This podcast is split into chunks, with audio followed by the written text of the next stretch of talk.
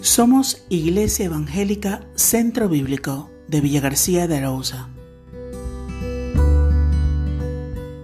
Quiero invitaros a abrir vuestras Biblias a los mayores en Efesios capítulo 5 y vamos a leer los versículos 5 hasta el 33. Acuérdate de lo que acabamos de cantar.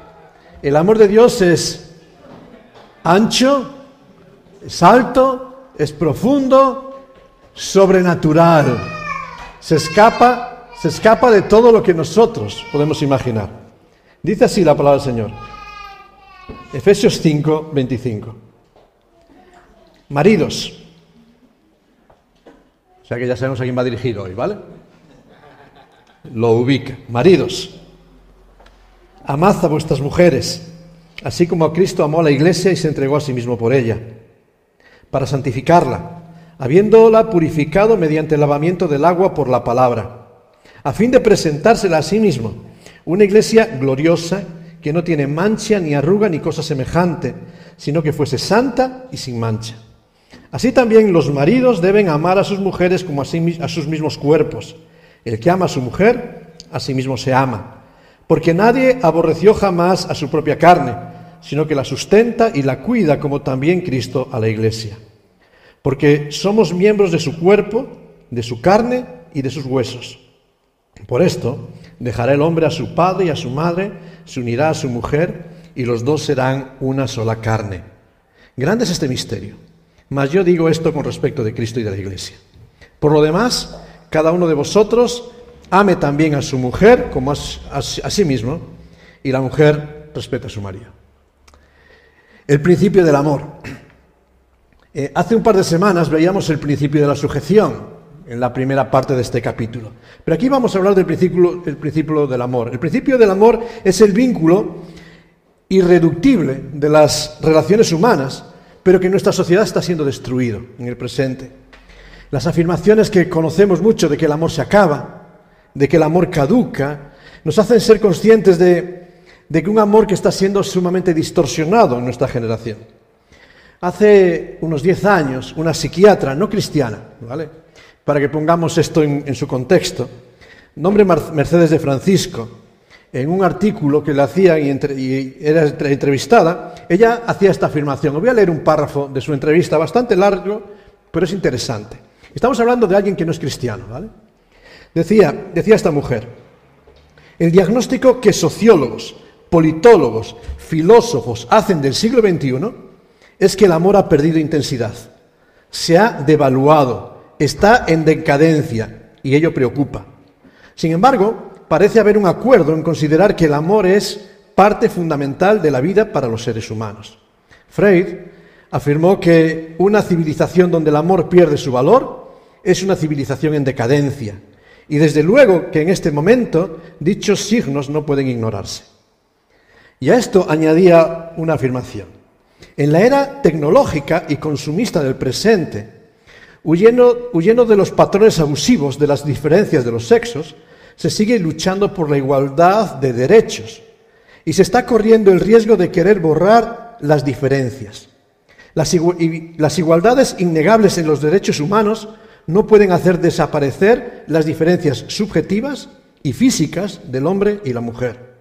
Se tiende a borrar la diferencia existencial la posición sexuada de cada uno, lo homogéneo, lo idéntico, aunque pueda creerse que llevará a algo armónico, lo que genera es un aumento de la agresividad y de la violencia en los vínculos. Pero si el amor en la diversidad no tiene en el horizonte esta diferencia, con sus conflictos, si no está advertido, la guerra de los sexos pasará a escena. Y me llama la atención esta afirmación, cuando intentamos huir de un conflicto que ha sido real, como veíamos hace semanas, que era el negar los derechos de la mujer en muchos aspectos, para llegar a un punto de igualdad, no solo de derechos humanos, sino también igualdad de género, igualdad de roles, igualdad de todo, queremos hacer desaparecer la diferencia subjetiva y física que existe entre el ser humano, entre el hombre y la mujer, entonces no pasamos a un estado de falta de conflicto. La homogeneidad no trae la paz. La homogeneidad solo trae la guerra de los sexos. Y esto que fue dicho hace 10 años, hoy en día estamos viéndolo como se cumple. como intentamos llegar a una homogeneización de nuestra sociedad y generamos el conflicto. Y es de esta diferencia, es de este conflicto del que está hablando el apóstol Pablo cuando habla del modelo de Dios. Primera parte ha hablado para la mujer el principio de sujeción que se demandaba a las esposas, pero ese principio es completado por el principio del amor que se demanda a los esposos, pero no de un amor distorsionado conforme a los patrones de esta sociedad, sino el amor elevado conforme al patrón de Dios. Y como veía, cantamos hace un momento, el amor de Dios, ¿cómo es? Sobrenatural. Es algo que no podemos explicar en muchos momentos. Por eso Pablo está hablando aquí y permitidme cambiar, no solo a los esposos. El término que está hablando ahí es el término aner, que se utiliza para referirse al varón en edad adulta. Los varones en edad adulta tienen una responsabilidad. Después el contexto va a marcarnos el vínculo que se establece entre unos y otros. La relación la va a determinar este contexto, pero como definíamos en el principio anterior, Pablo está definiéndonos que el vínculo humano es un vínculo heterosexual entre hombre y mujer y las responsabilidades de cada uno dentro de este vínculo. Y por eso para el hombre se nos plantea una primera responsabilidad. Hay una demanda sublime. Maridos, ¿qué se le pide a los maridos? ¿Qué se le pide a los maridos? A ver, amar, lo sabemos, ¿no? ¿Qué significa amar? Porque quizás este término hay que definirlo porque vivimos en una sociedad siglo XXI donde distorsiona conceptos. Y Pablo tenía una sociedad del siglo I, una mentalidad del siglo I. William Barclay dice que esta es la más grande de las virtudes. Ahora, a mí me gusta investigar en la etimología de las palabras, sobre todo en el sentido que tenían en tiempo del, apóstol cuando las escribe. Y en la lengua griega tenemos una ventaja, que es una lengua que tiene vocablos con diferentes matices para transmitir muchos valores. Eh, hoy en día quizás con, con esto del amor tenemos un problema, porque todo va dentro de esta palabra, amor, amor, amar. Entonces vas a, un, alguna cafetería, estás algo que me molesta y viene, hola mi amor, si no me conoces de nada, ¿cómo te dices a mí como mi amor? Es decir, porque la palabra tiene para mí otra profundidad de pensamiento, ¿verdad? Eh, hay ciertos términos de afinidad, de cercanía que necesitan revelarse. Y en el griego tenían palabras para cada cosa. Y eso es importante. Hay un primer término en griego para hablar del amor que es eros. Ya no suena, ¿verdad? Amor erótico. Se asociaba con el lado más erótico del amor y por eso muchas veces tiene que ver con la pasión. El amor apasionado y a veces que pierde el control. Este término no se utiliza en la Biblia. Es curioso, pero no, no surge. Otro término que tampoco aparece en la Biblia es el término estorge, que define el afecto familiar el amor dentro del vínculo familiar, ese amor de padres a hijos, de hijos a padres, ¿verdad? Es un amor fuerte, pero es un amor natural. Es natural que los padres amen a sus hijos. Lo antinatural es cuando lo rechazan, ¿verdad? Y lo que nos estremece. Lo natural es que los hijos amen a sus padres. Lo antinatural es cuando el conflicto está ahí. Pero es natural. Hay una tercera palabra, que es la palabra, esta ya aparece en el Nuevo Testamento, que es la palabra filia, donde viene de Filadelfia, el amor fraternal, eh, que tiene que ver con un, amor que habla de calidez, de intimidad, afecto. Ese amor que, que podrías decir de cariño, de afectividad hacia nuestros seres más allegados. Es el amor de la amistad, es el amor del compañerismo, es un amor bonito y fácil y natural también, que surge entre personas. Pero hay un cuarto término, que es el que conocemos en la Biblia también, es el amor ágape. Y este es un término que es el más usado en la Biblia y es el que el pensamiento cristiano acepta porque es la única palabra dentro del griego que es capaz de aglutinar bastante de lo que es este amor sobrenatural que encontramos en la Biblia. Y este amor ágape, quiero pararme ahí porque es el amor que se pide de los esposos. Cuando está diciendo esposos, amad, no está diciendo eros, no está diciendo storge, no está diciendo filia, sino está diciendo ágape ágape, porque ágape demanda el concurso de la totalidad del ser, cuerpo, alma, espíritu, toda la voluntad. Ágape demanda alcanzar únicamente a todos los seres humanos, únicamente a todos, sin excepción, y digo así. Todos están englobados en esta palabra. No solo tiene que ver con las personas amigos, no solo con las personas que nos caen bien, no solo con la, con la familia, sino amar a todo el mundo. Quizás todos los otros conceptos expresan, cierta emoción. Se refieren a algo que, que surge y que es natural. Pero ágape implica voluntad. No podemos impedir amar a nuestros parientes, ¿verdad? Decimos por ahí, la sangre tira. Y a veces te hacen verdaderas burradas, pero la sangre tira. Y puedes perdonar porque amas, y puedes restaurar, y puedes mirar por otro lado. Eh, el amor a los amigos, igual. Enamorarse no es ninguna proeza, es algo que surge de forma natural.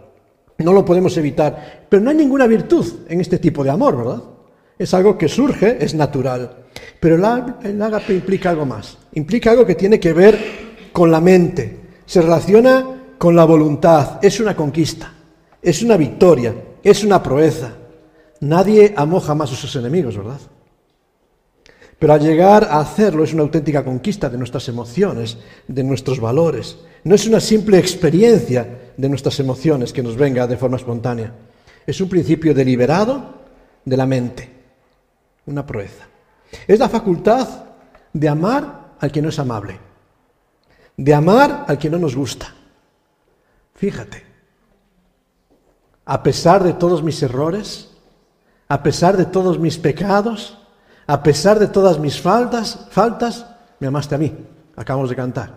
Ese amor ágape de Cristo es el que se demanda de cada uno de nosotros. Un amor tremendo. Lógicamente, permitidme un apunte ahí. No demanda que amemos a nuestros enemigos o a los seres humanos en general de la misma forma que amamos a nuestra familia. Esto sería absurdo e imposible también y sería erróneo.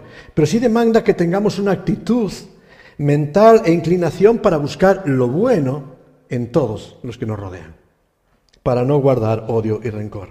Por eso, ¿qué significa esto? Y leí una frase que nos habla de un amor antinatural, un amor antinatural. Porque la naturaleza humana impone en nosotros el impulso de la venganza, del rencor, de distanciarnos. Cuando alguien me hace daño, ¿cuál es mi primera tendencia? Me has pisado, yo te piso. Me has golpeado, yo te golpeo, voy a vengarme. O me has hecho daño y como sé que no puedo golpearte, pues me, distancio. Mira, tú por ahí, yo por aquí. Me escondo para que no vuelvas a hacerme daño. Pero sin embargo este amor dice algo más. Y fíjate qué frase. Sin importarme lo que me hagan, nunca procuraré perjudicar ni vengarme. Jamás buscaré para otros ninguna cosa que no sea lo mejor. Esto es fuerte. Es muy fácil decirlo aquí. Otras cuando te está doliendo y te están haciendo daño. Pero esta frase contundente, no procuraré perjudicar ni vengarme, altera todas nuestras concepciones aprendidas. No sé si de niño te decían esto como a mí, o como padre le decías esto a tus hijos. Y si lo dices, a mí me decía mi madre, si te pegan, pega. Defiéndete. Y hay una frase, no la entiendo muy bien, aún tendré que buscarla. Ella decía, eh, más vale policía que estandarte. No sé lo que quería decirme, porque el niño no, lo entendía. Pero si te pegan, pega, tú defiéndete, no seas tonto. Tú saca y hazte valer. Y este es el principio que, que una sociedad vamos aprendiendo, una sociedad que nos devora, nos van enseñando, antes que te devoran, devora.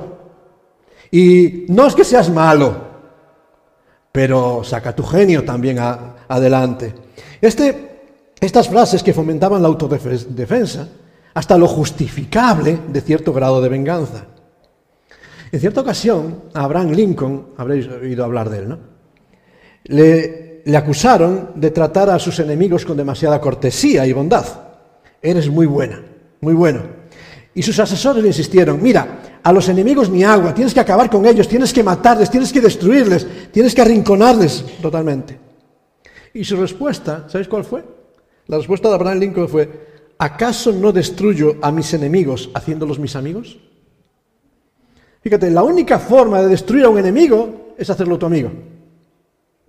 ¿Lo habías pensado? A mí me hizo pensar esta afirmación. Es el único método. La, la venganza que genera resentimiento y más venganza. La distancia, si me distancio, ¿qué genera? Que voy a desconfiar de todo el mundo. La autoprotección, aislamiento y me Y al final salgo perdiendo en todas las situaciones. La única forma de destruir a nuestros enemigos es haciéndolos nuestros amigos. Y de esto es de lo que nos habla el amor ágape. un amor antinatural, sobrenatural. ¿Qué significa? Porque como es sobrenatural es imposible para nosotros. Y fíjate, ese ágape que se demanda del esposo solo puede ser el fruto del Espíritu. Es ese, esa obra del Espíritu de Dios en nosotros. No es algo que la sociedad vaya a inculcar en nosotros. No es algo que salga en el pack de nosotros, que sale la autodefensa y la autoprotección. Es algo que solamente el Espíritu puede poner en cada uno de nosotros. El fruto del Espíritu es, primero, amor. Después viene gozo, paz, paciencia, benignidad, pero en principio empieza por ahí, por amor. Y solo es posible demostrar esta bondad cuando, como Pablo nos ha dicho en el versículo 18, cuando entra toda esta sección, versículo 18, no os embriaguéis con vino, en lo cual hay disolución, antes bien, sed llenos de qué? Del Espíritu Santo. Porque si quieres, tanto para las esposas la sujeción como para el esposo el amor, esto es algo que va contra naturaleza y solamente el Espíritu de Dios puede obrarlo en nosotros. Podemos afirmar que este amor es imposible sin Cristo. Podemos ver con claridad que necesitamos ese amor, que, necesitamos, que es la solución para nuestros problemas, pero no podemos vivir ese amor, porque es algo que va contra nuestra naturaleza. Y no lo podemos vivir a menos que Cristo viva en nosotros por medio de su Espíritu. Ese amor incondicional, en muchas ocasiones nuestra sociedad lo ve como algo pusilánime algo débil. Eh, objetamos que la familia que se base en este tipo de amor supone que el hombre pierda su autoridad. Y alegamos que para alcanzar lo mejor es necesario confrontar, resistir, castigar por el bien del alma. Y a veces esto se ha insistido en muchos momentos. A veces creemos en una, unas relaciones punitivas de causa-efecto. Pero por mucho que hagamos, por muchas buenas intenciones que, tengamos, nada cambia en nuestras vidas, por muchos de nuestros esfuerzos y por muchas leyes que impongamos.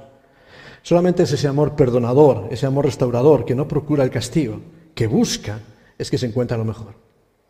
Y en esta palabra ágape, por eso ese estilo de amor, y os decía que no nos olvidásemos de la canción, quiere decir que es necesario tratar al prójimo tal y como Dios nos trata. Tratar al prójimo tal y como Dios nos ha amado en Cristo. De tal manera, ágape Dios al mundo, ¿qué hizo? Y por eso el apóstol Pablo nos dice esto. Así como Cristo amó a su esposa, que es la iglesia, y se entregó a sí mismo por ella. Cristo es el modelo de amor. Y lo siento por los esposos, lo siento por los varones, pero lo que se demanda del varón es mucho más complejo que lo que se demanda de la esposa. Porque se demanda del varón un amor como Cristo. Cristo es un amor activo y manifiesta un amor activo para cada uno de nosotros. Fíjate que la palabra que está usando aquí el apóstol Pablo, ¿cuál es? Cristo amó a la iglesia y ¿qué hizo? No se quedó en el sillón, ¿verdad? Se movió. Este término tiene que ver con algo muy importante. Habla que Cristo se expuso. Tiene que ver con exponer. Cristo estuvo dispuesto a, perder de sí mismo. Cristo estuvo dispuesto a esperar y descansar en el plan del Padre, no en su voluntad. Cristo dejó toda su confianza en la justicia de Dios, encomendaba su causa al que juzga con justicia. Fíjate qué amor, que se expone. Este es el, lo que Cristo hizo por nosotros, ¿no? Entregarse. Nos buscó. Y fue Él el que se rebajó a nuestro nivel. No pidió que nosotros subiésemos al cielo en busca del perdón. Él dejó su trono y vino a la tierra, se hizo hombre, nació en un, se hizo niño, nació en un pesebre, llegó incluso hasta una cruz por cada uno de nosotros. No esperó a que nosotros reconociésemos nuestra culpa, sino siendo aún pecadores. Cristo murió por nosotros. Se acercó para mostrarnos su amor. Y, nos, y porque nos amó es que nosotros pudimos ver lo lejos que estábamos de Él. En un sentido podemos, que podemos ver en Cristo que el amor no reclama, es un amor que convence con acciones. Y es tremenda esta, esta afirmación. Cristo no buscó lo suyo propio, Cristo buscó el bien que nosotros necesitábamos. Se levantó, permitidme entre comillas, se levantó de su sillón para atraer así a su pueblo. Tomó la iniciativa de acción. No se aferró a sus derechos. Es que yo soy el hombre, yo soy el rey. No. Para ganar a su iglesia, Él se humilló. No dudó en perseverar hasta la cruz. No se cansó, sino que llegó hasta lo máximo y dio su vida hasta la muerte de cruz para restaurar a quienes le habíamos dañado y a quienes le seguimos dañando. ¿Podría Cristo juzgar? ¿Podría Cristo condenar? ¿Podría Cristo abandonarnos? En justicia sí. En justicia sí. En amor no. En justicia le correspondía, pero Cristo escogió amarnos. Es una elección. Y porque lo escogió, se entregó por nosotros. ¿Y con qué propósito nos escogió? Dice Pablo. ¿Con qué propósito nos amó? ¿Con qué propósito se entregó por cada uno de nosotros? Ahí dice tres cosas en estos versículos. Se entregó para santificar a su iglesia, se entregó para purificar a su iglesia y se entregó para defender a su iglesia. ¿Dice eso el texto? ¿Estáis de acuerdo o no? Esto no es la Biblia, ¿eh? La Biblia es la otra. He puesto tres palabras, dos aparecen en el texto, la tercera no. Y os voy a explicar por qué. En primer lugar, Cristo se entregó, dice el versículo 26, para santificarla.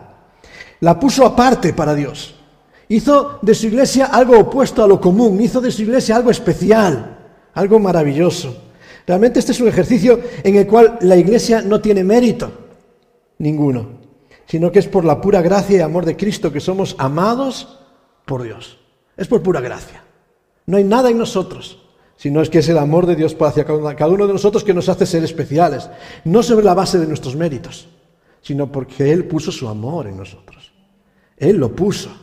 Y eso es lo que marca la diferencia, no lo que nosotros hayamos hecho.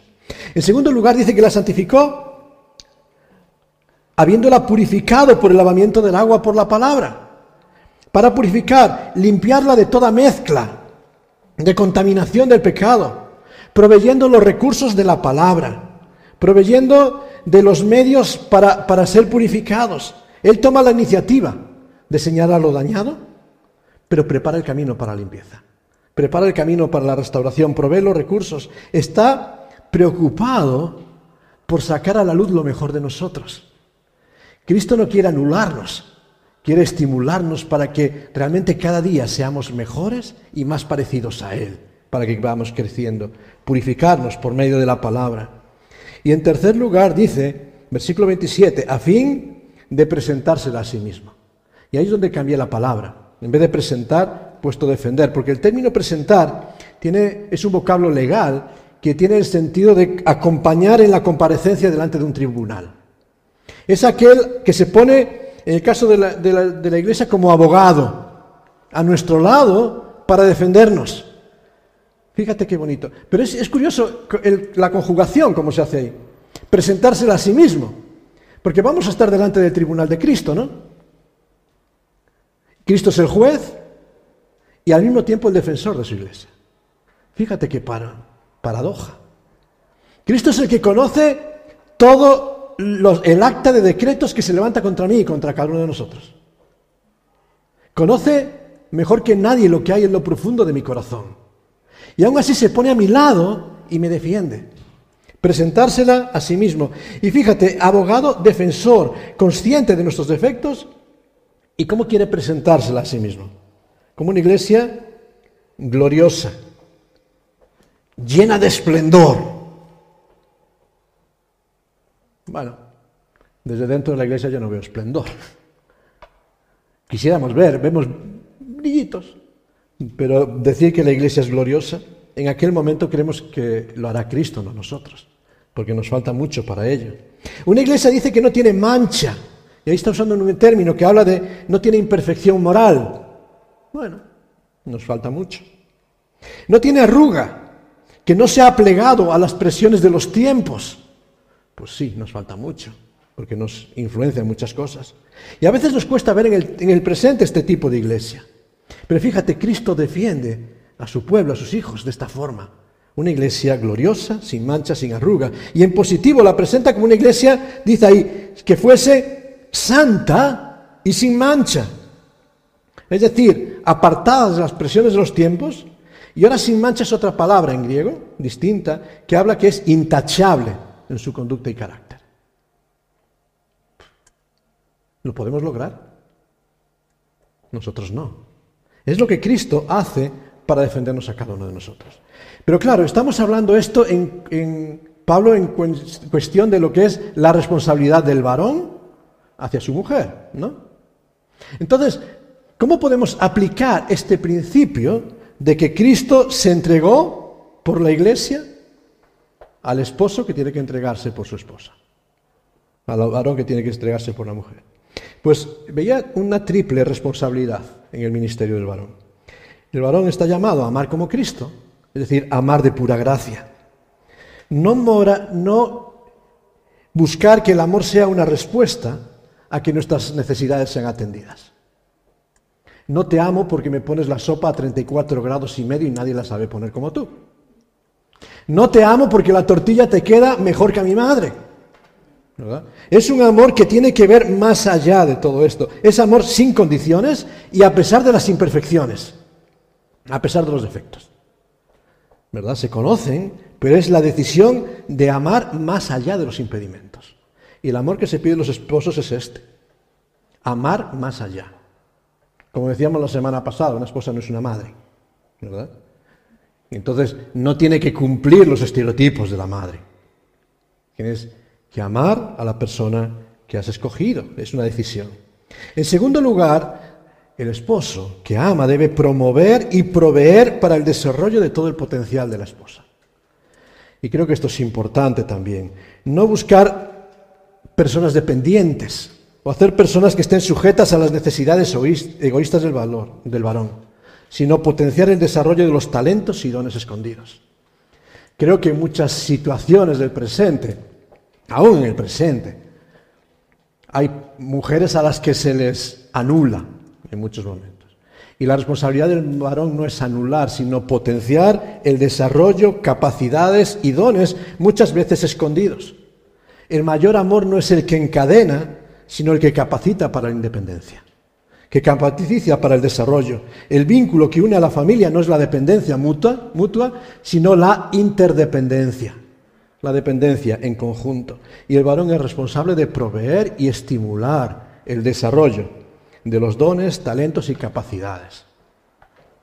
Y en tercer lugar, el amor se manifiesta por halagar, por crear un refuerzo positivo también con las palabras. Es lo intachable, lo beneficioso, lo estimulante de la persona, aquello que debemos de promover. Si Cristo se para a mirarme a mí, a mirarte a ti en esta mañana, puede tomar dos decisiones. Y empezar a decir, a ver, Eduardo, responsabilidades, vamos a pasar a cuentas. Mira, defecto A, B, C, D, E, F. Bueno, haría falta un par de mañanas para acabar con los defectos. Y esta es una opción, pero Cristo no escogió esta. Y Cristo como parte de la iglesia dice, empieza Eduardo, mira, tienes esto, esto, esto, esto, la parte gloriosa.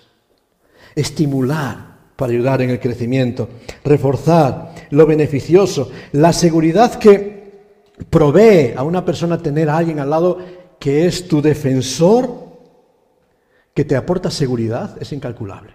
No alguien que está constantemente señalando defecto para humillarte, para rebajarte, sino alguien que está estimulándote y potenciando. Solo se valora esta capacidad cuando al lado tenemos un acosador constante, que nos anula la capacidad de mejora. Y sabes, en la vida cristiana tenemos también un acusador que nos está señalando los defectos constantemente, y tenemos a un defensor que está potenciando nuestra gloria, a quien escuchamos. El esposo tiene la responsabilidad de tener el papel de defensor que estimula lo útil y beneficioso. Responsabilidades. Pero también Pablo nos presenta un sutil peligro, versículos 28 y 29. No sé si notáis la diferencia. Hay una palabra que Pablo mete ahí que marca la diferencia. ¿verdad? Está en rojo para que sea más fácil de detectar. Dice, así también, como Cristo, los maridos deben amar a sus mujeres como a sus mismos cuerpos. El que ama a su mujer, a sí mismo se ama. Porque nadie aborreció jamás su propia carne, sino que la sustenta y la cuida, como también Cristo a la iglesia. Y aquí lo que está haciendo Pablo es ponernos el contrapunto del amor. ¿Qué es lo opuesto a amar? Y Pablo usa esta palabra, aborrecer. A veces pensamos en odiar, pero Pablo usa una palabra como es aborrecer. Esta palabra señala esos pequeños detalles que sin darle importancia, poco a poco van destruyendo el amor entregado. El término eh, griego sí tiene la connotación de odiar, de aborrecer, pero también tiene una connotación un poco más sutil, que es amar menos. Amar menos. No darle el primer lugar en todo. ¿Sabes? Cuando hacemos una escala de valores, que muchas veces hablamos en la familia, estamos hablando de los esposos, la escala de valores debiera de ser, en mi opinión, ¿vale? Es mi opinión. Dios en primer lugar, la esposa en segundo lugar, los hijos en tercer lugar y después vamos extendiendo, pero no alterar. A veces, y la esposa lo mismo, Dios en primer lugar, esposo en segundo lugar, hijos en tercer lugar. Cuando alteramos a veces este orden, empiezan los conflictos. Cuando empezamos a meter en el segundo lugar, bueno, o en el primero, amistades, eh, hijos, otras familiaridades, empiezan los conflictos. Y empezamos a amar menos, empezamos a, a destruir esta relación. Y Pablo pone aquí un ejemplo del propio cuerpo, de la cultura de la imagen. Alguien, vamos a poner en condiciones normales y naturales de la vida, ha aborrecido su propio cuerpo.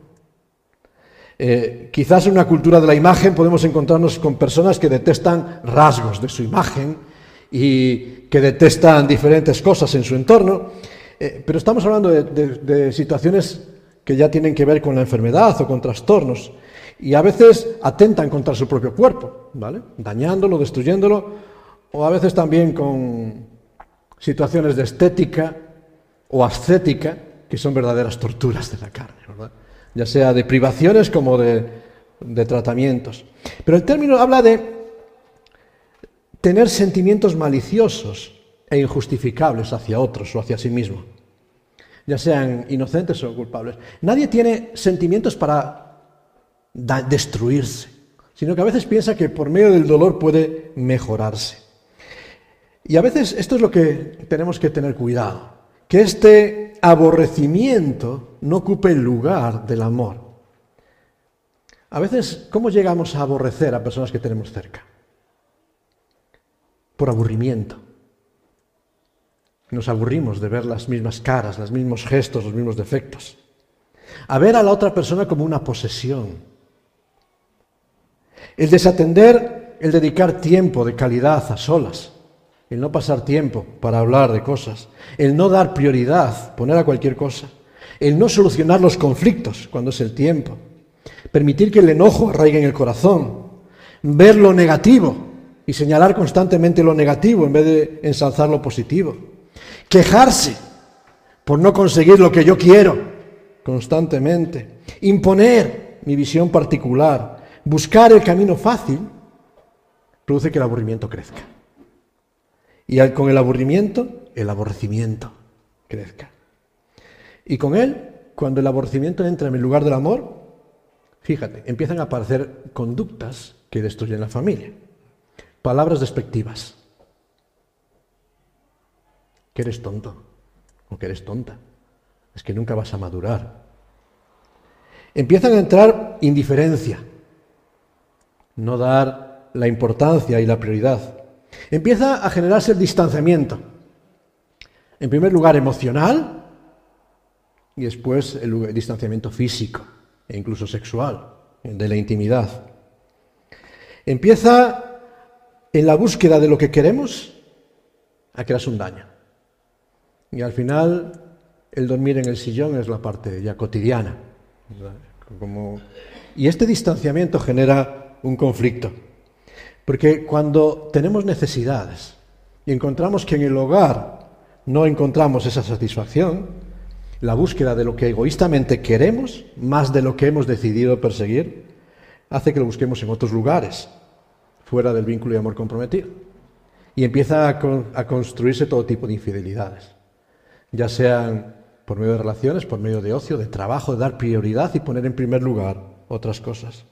Y por eso Pablo nos dice, cuidado con este sutil peligro. Fíjate, solamente aparece esta palabra aborrecer ahí. Pero es el peligro, como decía el autor de Cantares, de las zorras pequeñas. De las pequeñas cosas que de forma sutil se van dejando entrar Esas zorras de egoísmo que nos impiden ver que el amor es una decisión más que una emoción. Una decisión y un compromiso. Y Pablo nos lleva otra vez al relato de la creación.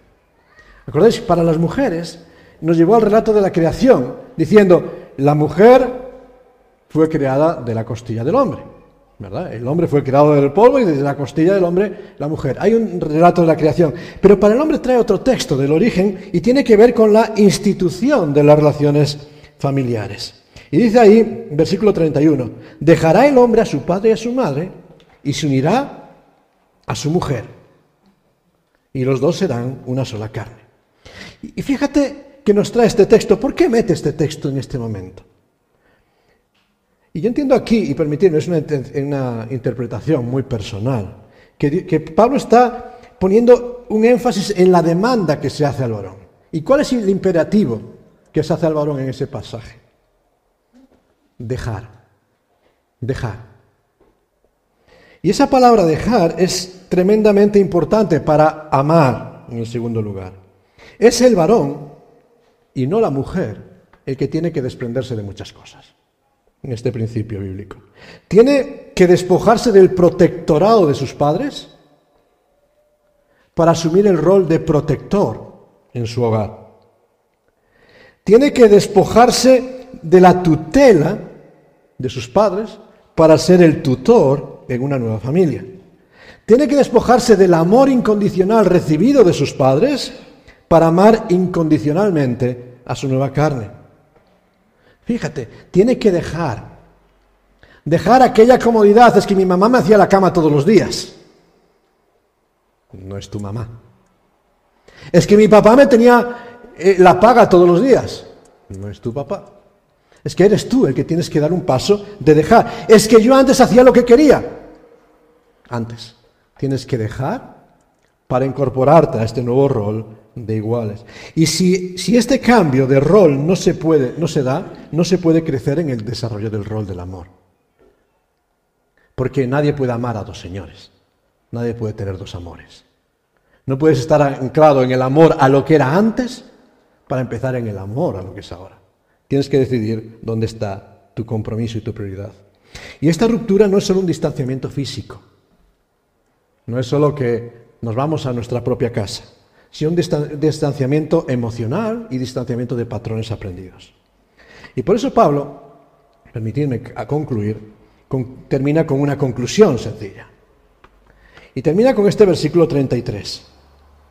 Por lo demás, para concluir todas estas enseñanzas, cada uno de vosotros ame también a su mujer como a sí mismo y la mujer respete a su marido. Sencillo, ¿verdad?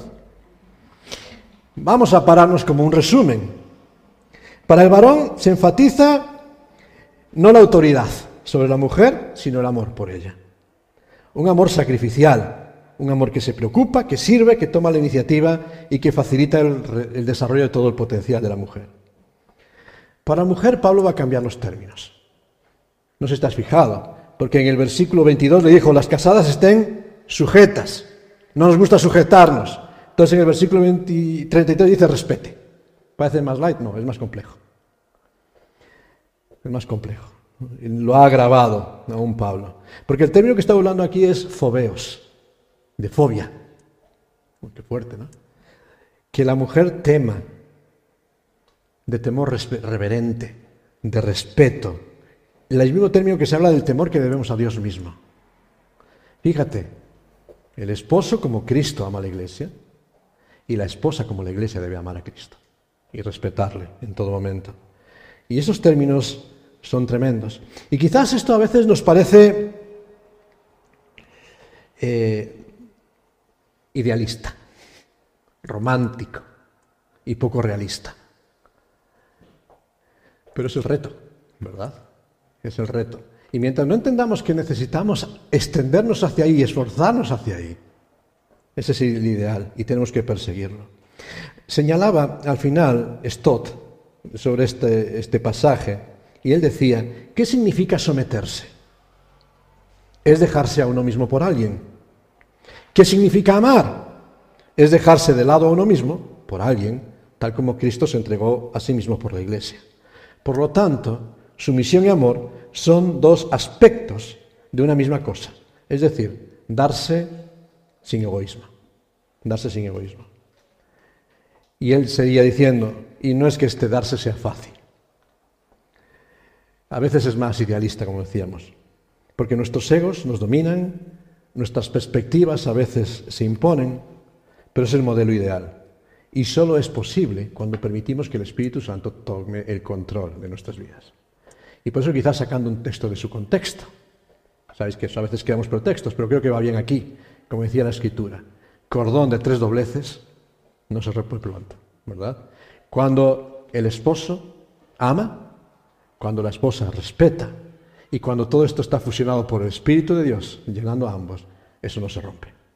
Cuando intentamos crear nuestros propios estímulos, es cuestión de tiempo. Es cuestión de tiempo. Que el Señor nos ayude a alcanzar ese ideal y esa realidad.